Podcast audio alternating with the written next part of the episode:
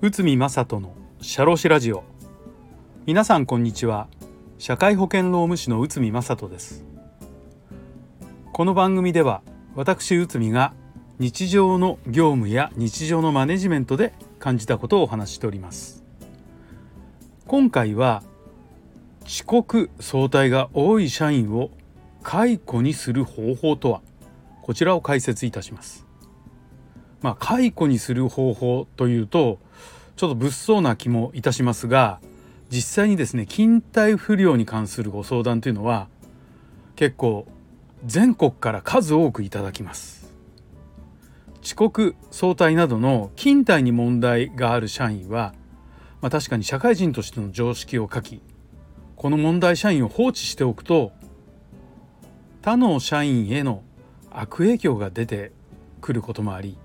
まあ、職場のモラル全体職場全体のモラルが下がってしまい非常に問題になるっていうケースがありますし実際にそういったケースで悩んでらっしゃる経営者の方結構いらっしゃいます。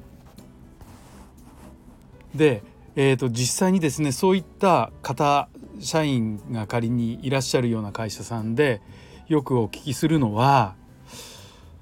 あのどんなに注意しても改善されないっていうケースが多いということですね。まあ社会人の常識なんていうとちょっと漠然としてますけどまあ仕事を任せられないしそもそも仕事そのものにへの対応っていうのもやっぱり厳しいものがあるということが多いということです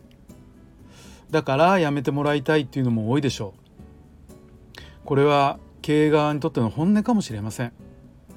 このような場合遅刻や早退をすることは労働契約上の義務違反にあたります。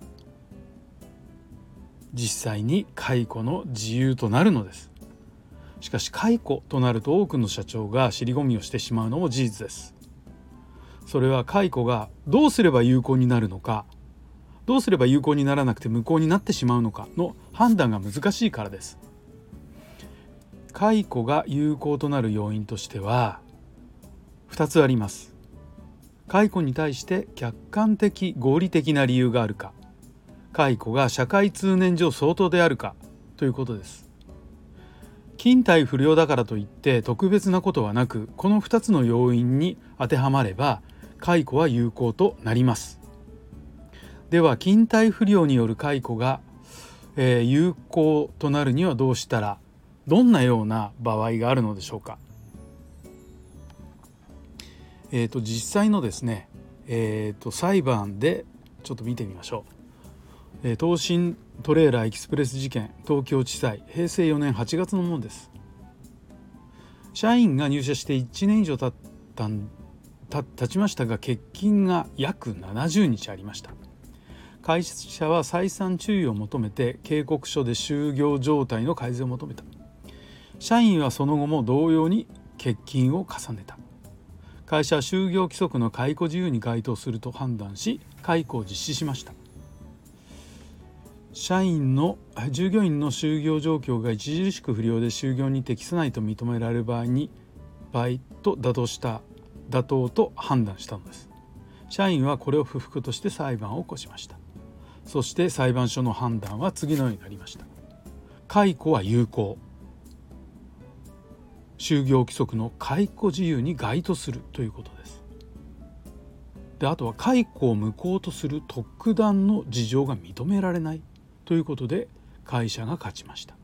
会社の主張が通ったということです。この裁判で会社がえーと、勝訴したポイントは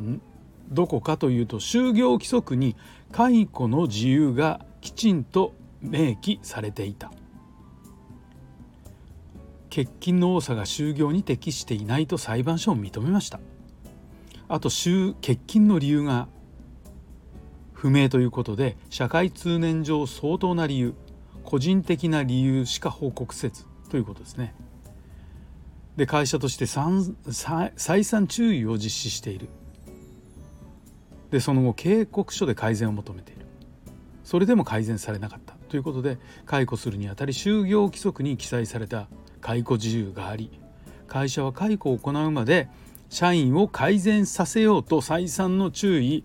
警告書による通知も行っていたのです。また社員が欠勤の自由を明らかにしない以上会社としても個人的な事情を考慮することはできない。ということで解雇が有効になった。ということになります。はい、えーと、遅刻早退が多い。